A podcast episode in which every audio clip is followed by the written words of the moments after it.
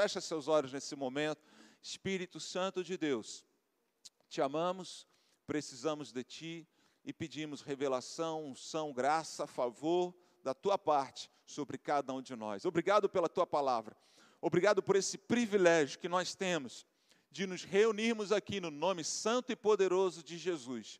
Pedimos agora que o Senhor abra os nossos olhos e ouvidos espirituais para que possamos compreender tua boa, perfeita e agradável vontade. Em o nome do Senhor Jesus. Amém e amém. Amém?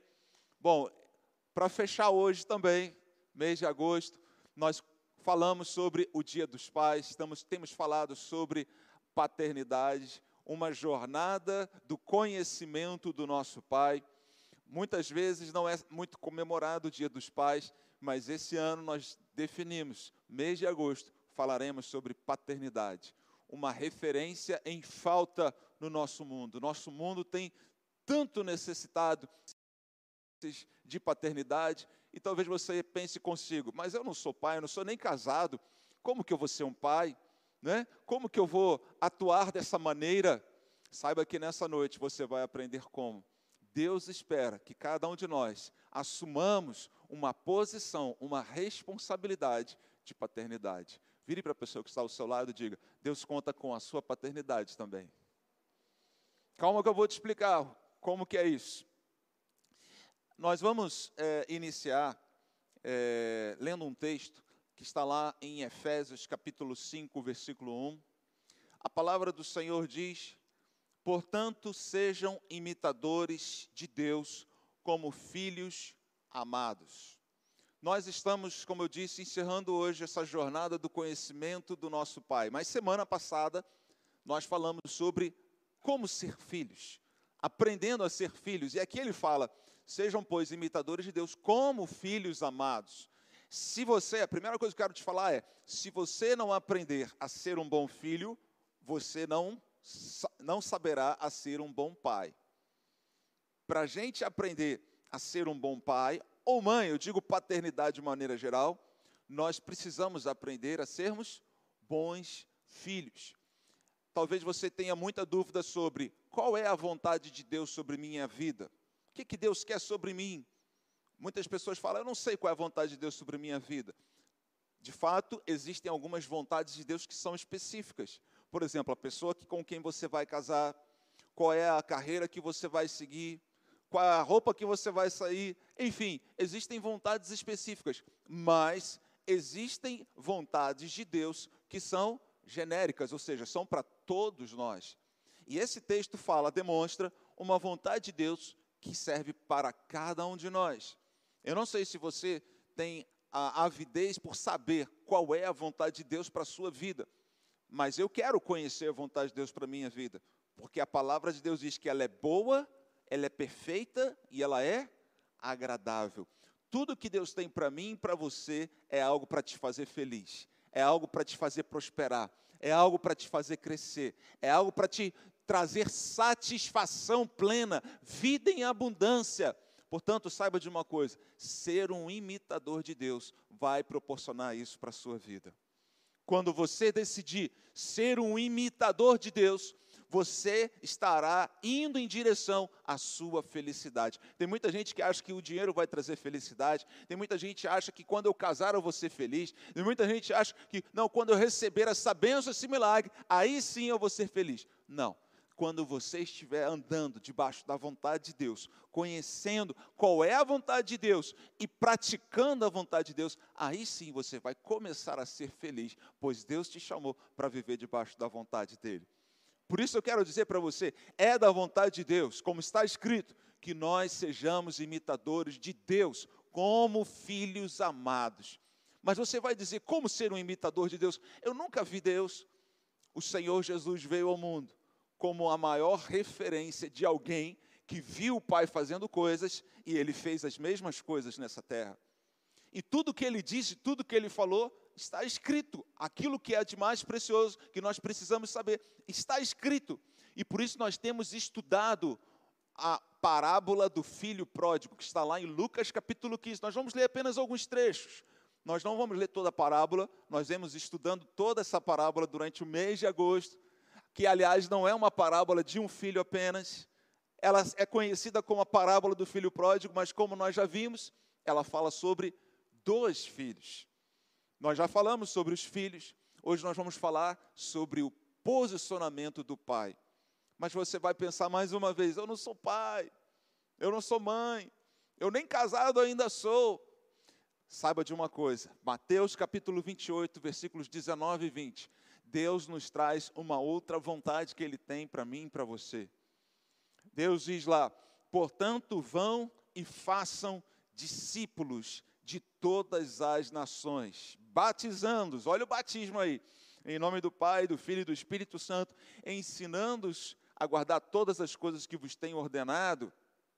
É, o Instituto de Vencedores, por exemplo, e eis que estou com vocês todos os dias até o fim dos tempos. Ser um discipulador, ou seja, fazer discípulos, significa ter paternidade. Ser alguém que terá referência, que será uma referência e terá filhos espirituais. Deus chamou a mim e a você para termos filhos espirituais. Você acredita nisso? Por isso Jesus ele fala: "Vão e façam discípulos". Você quer ver uma coisa? Exemplos disso? O apóstolo Paulo. Ele compreendeu isso. E ele começou a fazer discípulos. E ele escreve cartas, inclusive, para seus discípulos. Ele mandou, mandava naquela época, não tinha WhatsApp, não tinha né, é, é, essas tecnologias, então ele escrevia cartas e nós temos essas cartas, cópias dessas cartas para nós. Uma dessas cartas foi escrita para um, seu, um discípulo seu chamado Filemon. E nessa carta ele estava falando acerca de um outro discípulo dele, que ele cita: Esse filho eu gerei entre algemas. Eu estava aprisionado e eu ganhei essa alma para Jesus enquanto eu estava aprisionado. O nome dele era Onésimo. Excelente nome para você colocar no seu filho, se você ainda não tem. Onésimo era um escravo. E o apóstolo Paulo, a Bíblia fala que ele ganhou Onésimo para o Senhor Jesus. E ele o chama de seu filho. Timóteo, Paulo chama de seu filho amado. São todos filhos espirituais. O apóstolo Paulo não era um homem casado nessa época. Alguns estudiosos dizem que ele já tinha sido casado, mas nessa época ele não era mais casado. Vivia exclusivamente para o, para o ministério, para a obra do Senhor. E a palavra do Senhor diz que ele tinha filhos e vários filhos e filhos espirituais. Então saiba de uma coisa: Deus chamou a mim e a você para sermos pais de multidões de filhos. Você crê nessa palavra? Deus chamou a você para você ser pai de multidões. Talvez você fale, ah, não dou conta disso. Ah, isso não é para mim. Então a vontade de Deus não será cumprida plenamente na sua vida. Porque a vontade dele é que você vá e faça discípulos. E muitos discípulos. Bom, nós vamos ver na parábola do filho pródigo como que foi essa atitude do pai. Sabe por que ela é linda, ela é maravilhosa? porque essa parábola ela nos mostra algo muito importante que talvez você tenha esse maior preconceito em se tornar um pai espiritual, que é o que? Eu não gosto de lidar com pessoas, eu tenho dificuldade, ou eu já fui decepcionado por pessoas. Nós vamos ver que esse pai, ele foi decepcionado, e não foi decepcionado apenas por um filho, ele foi decepcionado pelos dois filhos. E ele poderia ter desistido da sua missão ele poderia ter aberto mão dessa missão, mas ele foi até o fim. E eu digo para você: vá até o fim, porque vai valer a pena. Vá até o final, vai valer a pena. E eu tenho uma boa notícia para te dar. Saíram estudos, resultados de estudos nas universidades de Harvard, Yale eu até, até vou ler aqui uma outra universidade, Emory, acho que é assim que se fala. São três universidades que demonstraram que novas células chamadas de neurônios, você já deve ter ouvido falar, são formadas quando os homens ou seres humanos aceitam sua responsabilidade de paternidade. Algo que Deus espera de mim de você, que nós assumamos a responsabilidade da paternidade. A ciência está provando que isso vai fazer bem para nós os homens se tornam mais inteligentes, ou os seres humanos se tornam mais inteligentes, quando aceito essa responsabilidade, onde 100 bilhões de novos neurônios são formados. Você não vai ter Alzheimer se você entrar nessa vontade de Deus. e, e, calma que você não vai ficar cabeçudo por causa dos 100, novos, 100 bilhões de novos neurônios na sua vida. O que, que, tá, que, que Deus está falando aqui? O que Deus está mostrando aqui? A ciência está provando aqui que quando nós assumimos a posição que Deus espera de mim, de você, Deus nos dará toda a capacitação, a capacidade para nós desempenharmos essa função, para, para sermos saudáveis para cumpri-la e cumpri-la até o fim. É isso que nós estamos aprendendo aqui, que a ciência está provando para nós. Quando eu vi essa estatística, eu falei: Uau, é a vontade de Deus que a gente ministre sobre isso de fato, esse próximo final de semana. Então eu quero dizer para você, querido, faça a vontade de Deus, siga aquilo que Deus planejou para a sua vida, e eu tenho certeza que você vai ser uma pessoa muito mais feliz, muito mais próspera, muito mais saudável, e você será, mais uma vez eu te digo, pai de multidões. Vamos dar uma salva de palmas ao Senhor por isso, amém? Romanos 12, 2 fala sobre isso. Transformem-se pela renovação da sua mente. Que forte isso, né? Nós seremos transformados. Quando nós assumimos essa posição, nós seremos transformados.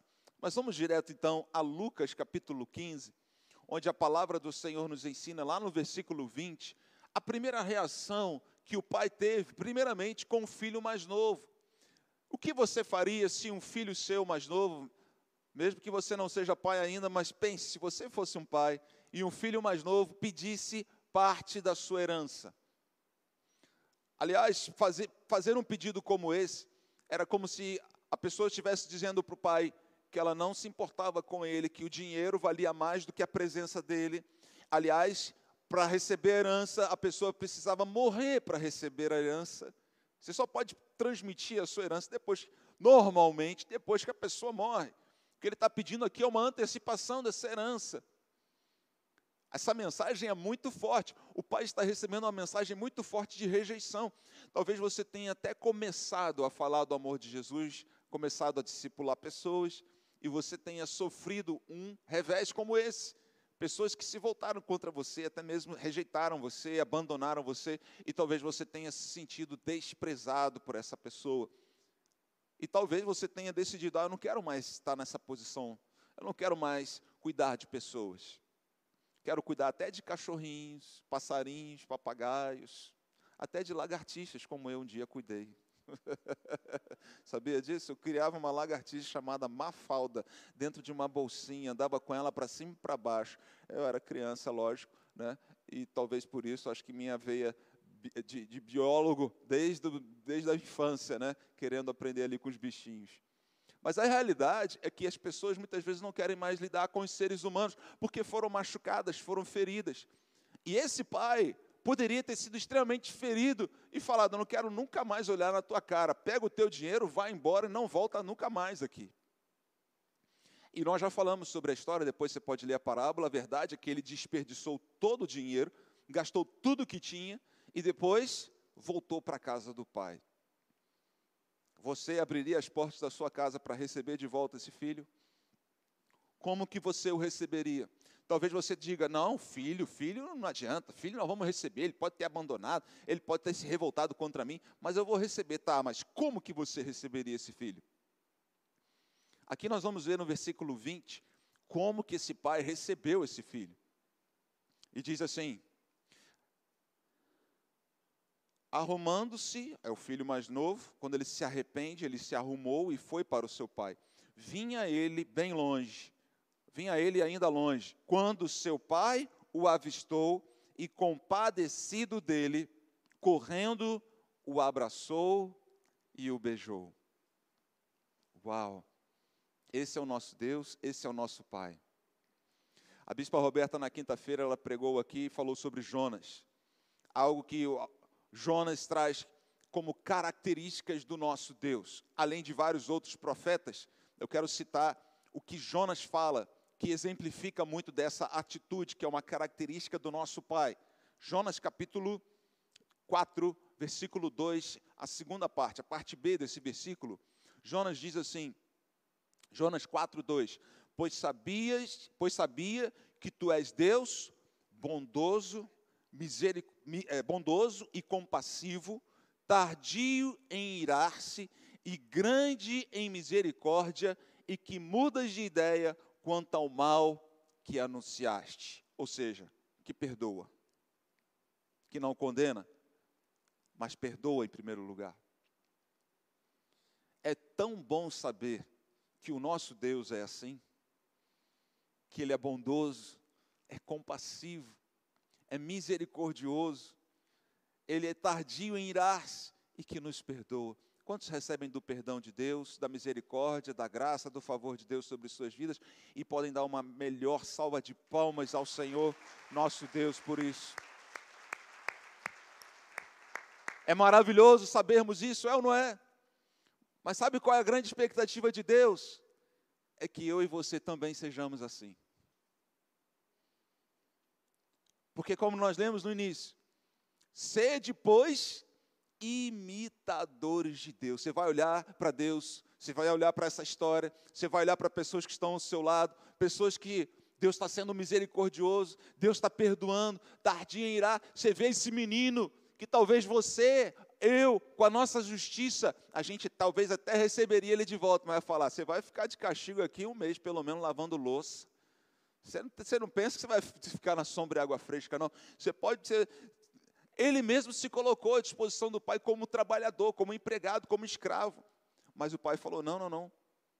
Você vai, ser, você vai voltar para a sua posição de filho. E a Bíblia fala que o pai o avistou, o pai estava esperando por ele, o pai olhou e o pai correu em direção a ele. Essa passagem que fala correu em direção a ele é algo que quebra um paradigma tremendo, porque naquela época isso não poderia acontecer, isso era desonroso para o homem mais velho. Normalmente é o moço que tem que correr em direção ao mais, mais, mais velho. E isso não acontece aqui. O pai não estava nem aí para as regras daquela época, não estava nem aí para a sua reputação. O que ele estava focado era no amor dele pelo seu filho. O que ele estava focado é porque ele queria ver o seu filho de volta. E naquele momento a Bíblia fala, ele o avistou e compadecido dele. Sabe o que, que ele fez? Nesse momento, ele perdoou o seu filho. Em nome de Jesus, querido, nessa noite, Deus está dando oportunidade para você perdoar pessoas que te feriram, que te machucaram. Talvez pessoas que você começou a ajudar lá na sua célula, no seu discipulado, e que feriram você, que machucaram você. Perdoe. Posso ouvir um amém? Perdoe. Compadecido dele, correu em direção a ele, o abraçou e o beijou. Tratou com carinho, tratou com amor, tratou não foi com desprezo, não foi com ira, não foi batendo, não foi condenando.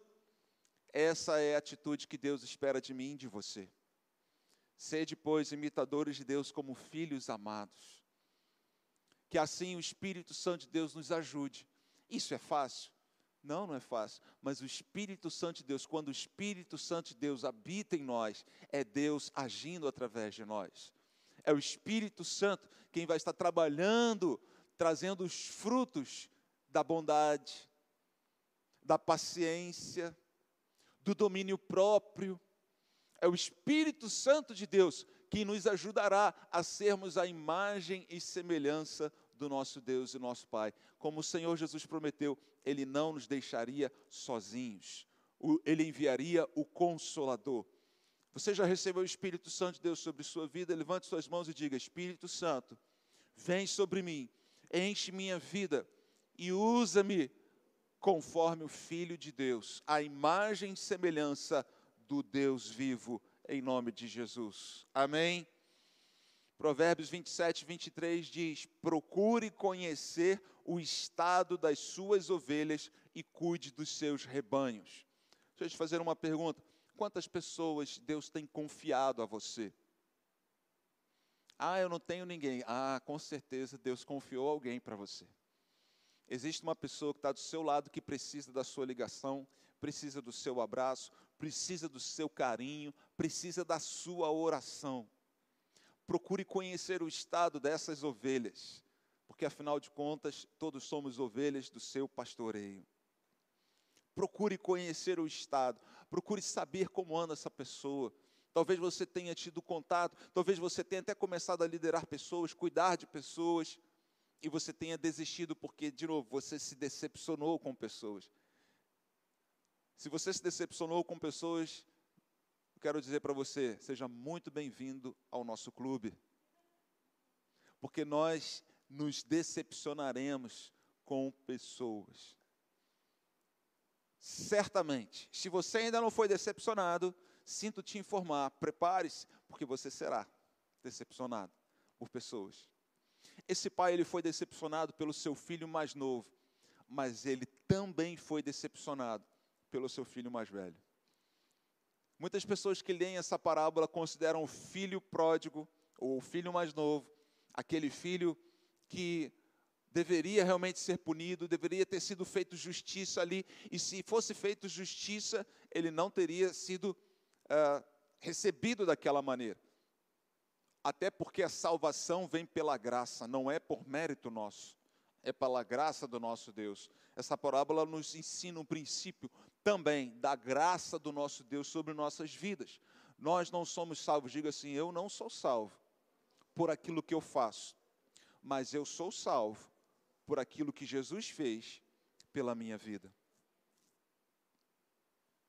Se você fosse salvo por aquilo, por aquilo que você faz, você teria que ser comparado com aquilo que o Senhor Jesus fez. Se você for comparado àquilo que o Senhor Jesus fez e você se igualar a Ele, aí você terá direito à salvação. Portanto, porque todos pecaram destituídos estão da glória de Deus precisam da glória de Deus, precisam da graça de Deus. Você já recebeu dessa graça de Deus sobre sua vida? Salvação não é para quem merece, salvação é para quem crê. Salvação não é para quem fez tudo para conquistá-la, para recebê-la. Não, salvação é para aquele que creu em tudo aquilo que Jesus conquistou, em tudo aquilo que Jesus já estabeleceu. Aqui nós vemos esse princípio instaurado aqui. Mas eu quero falar com você sobre o segundo filho, que também foi uma decepção para esse pai. E talvez para você, durante muito tempo, você olhou aquele filho mais velho e falou: Não, ele é o certinho, né? Como ele falou, eu sempre fiz tudo que o Senhor mandou, eu nunca me desviei, eu fiz tudo certinho. E essa, eu falei aqui na semana passada, não é uma frase verdadeira. Nós falamos aqui um fato que ele estava, na realidade, sendo soberbo, achando que estava fazendo tudo certinho, mas estava em pecado, havia mágoa no seu coração contra o seu pai e contra o seu irmão mais novo. A Bíblia diz, o Senhor Jesus disse, que aquele que odeia seu irmão já é um assassino. Então você já quebrou o mandamento de não matarás. Então aquele irmão mais velho, por mais que você o considere e ache que ele é o cara, querido, pelo contrário, havia grande soberba e orgulho naquele coração. E aquele irmão mais velho também decepcionou seu pai. Como que ele decepcionou? Nós vamos ler lá em Lucas capítulo 15, versículos 28, a partir do versículo 28. O filho mais novo chegou, houve uma grande festa e o filho mais velho ficou sabendo dessa festa. E aqui ele fala assim: o filho mais velho se indignou. Esse se indignou, no original, é como se alguém tivesse sentado e ficasse ali emburrado, aborrecido, entristecido, com mágoa no seu coração. É exatamente essa postura que o filho mais velho teve. Ele deixou a mágoa entrar no seu coração. Aqui está o fato de que, ele, de que ele pecou, ele não fazia tudo certinho. E ele não queria entrar, não queria entrar na casa. Assim como o filho mais novo saiu da casa, o filho mais velho também saiu da sua casa. E nem queria entrar mais na casa. Saindo, porém, o pai, é isso que a gente está buscando aqui, é a atitude do pai, procurava convencê-lo a entrar. O pai procurava convencer aquele filho a entrar na casa. Talvez esse momento aqui também, também tenha sido uma grande decepção para o seu pai, porque se você ler antes o filho mais velho, ele fala o seguinte: esse teu filho, depois que tudo que esse teu filho fez, você ainda vai dar uma festa para ele? Depois que esse teu filho, qual era a expectativa desse pai?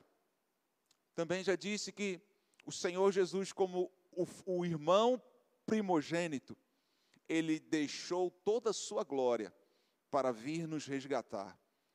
O pai talvez tivesse uma expectativa de que esse filho mais velho, tendo mais maturidade, pudesse ajudá-lo a procurar o seu filho mais novo.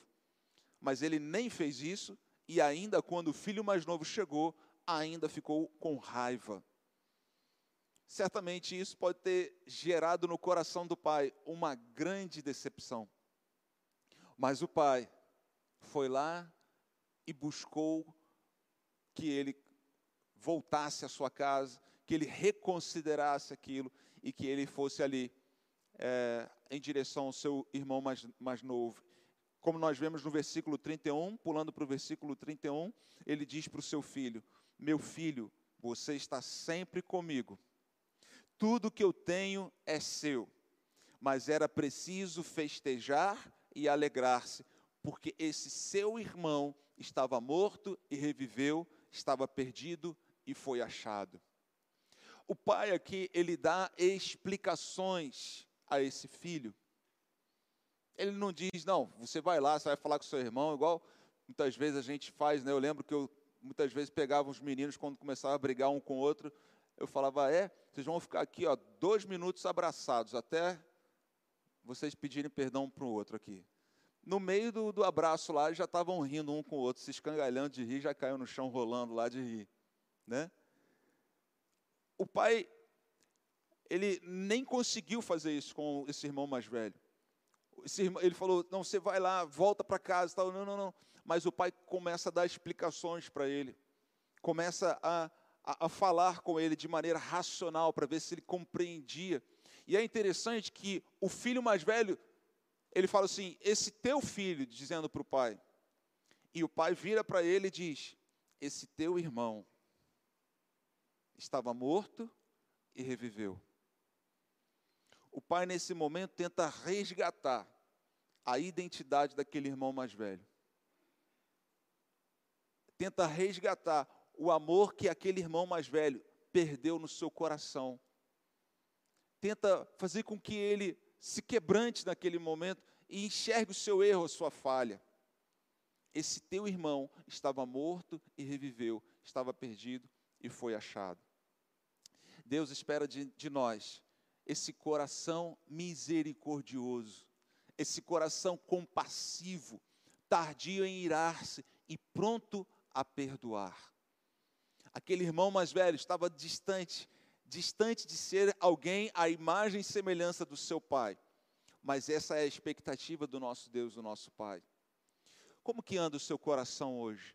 Talvez o seu coração esteja decepcionado com muitas pessoas que te feriram e machucaram.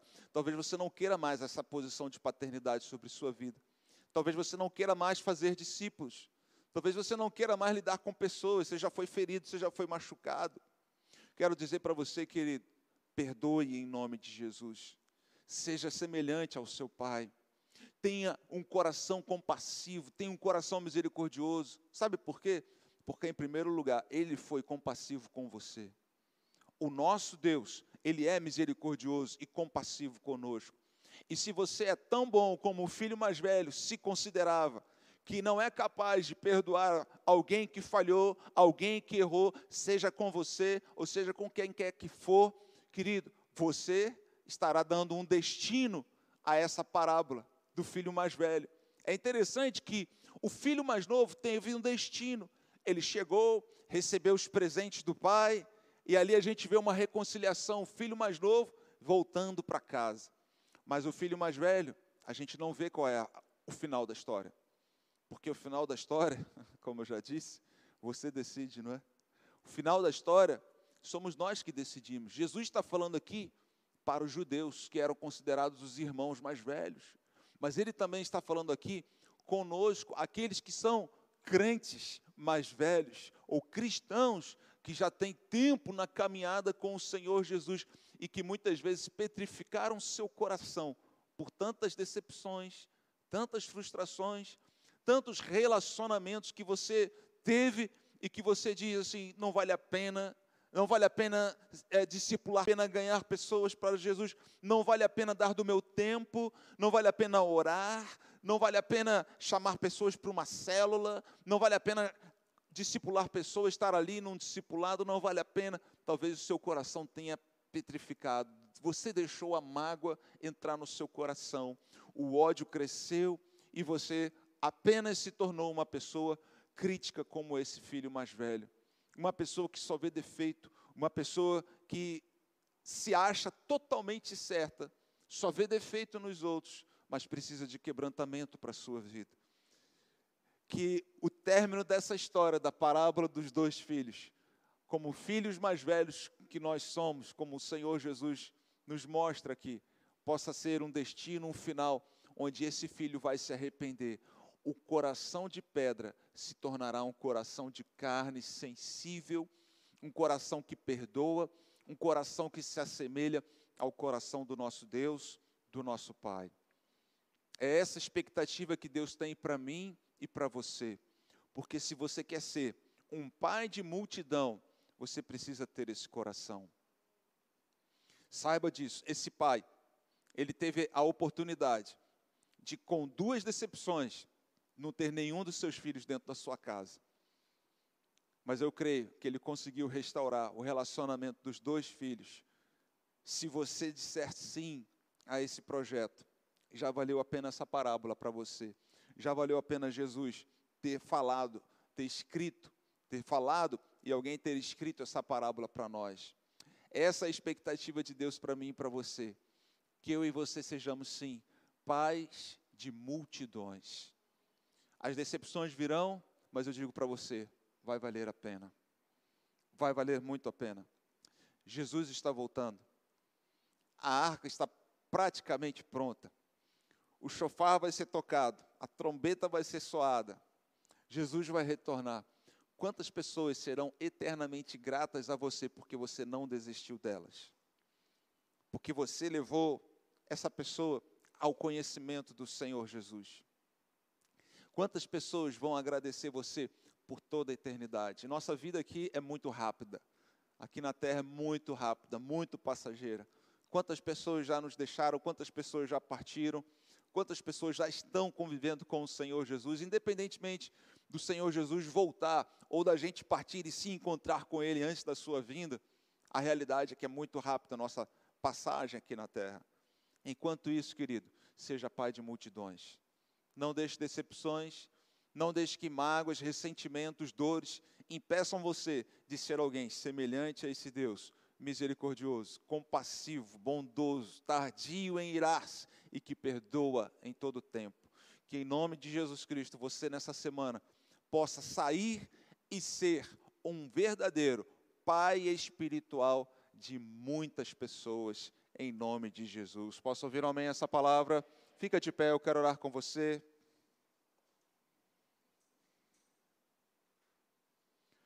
Feche seus olhos. Primeira oportunidade eu quero dar a você que veio aqui pela primeira vez ou está nos assistindo pela primeira vez, oportunidade de você se entregar ao Senhor Jesus. Assim como o filho mais novo, ele voltou à casa do seu pai. Essa é a oportunidade que Deus está te dando para você retornar à casa de Deus, o seu pai verdadeiro. Aquele que nunca vai te abandonar, nunca vai te decepcionar. Põe sua mão no seu coração, repita essa oração comigo diga: Senhor Jesus, eu te recebo como meu Senhor e meu Salvador. Eu te peço, entra na minha vida e muda minha história. A partir de hoje, eu me considero um filho do Deus vivo e te peço, recebe-me como teu filho, escreve meu nome no livro da vida e dá-me a vida eterna Amém e amém. Ainda de olhos fechados, se você fez essa oração pela primeira vez, apenas levante sua mão. Nós vamos apenas orar por você em nome de Jesus. Se houver alguém também online, escreva aí. Eu quero entregar minha vida ao Senhor Jesus. Nós também queremos orar por você e declarar a bênção do Senhor sobre sua vida. Que assim o Senhor te abençoe. Que assim a paz de Cristo, que excede todo entendimento, venha guardar sua mente e o seu coração, sua vida seja completamente transformada pelo poder de Deus, sua história renovada por Ele, em nome de Jesus. Amém e amém. Que Deus abençoe vocês que entregaram suas vidas ao Senhor Jesus.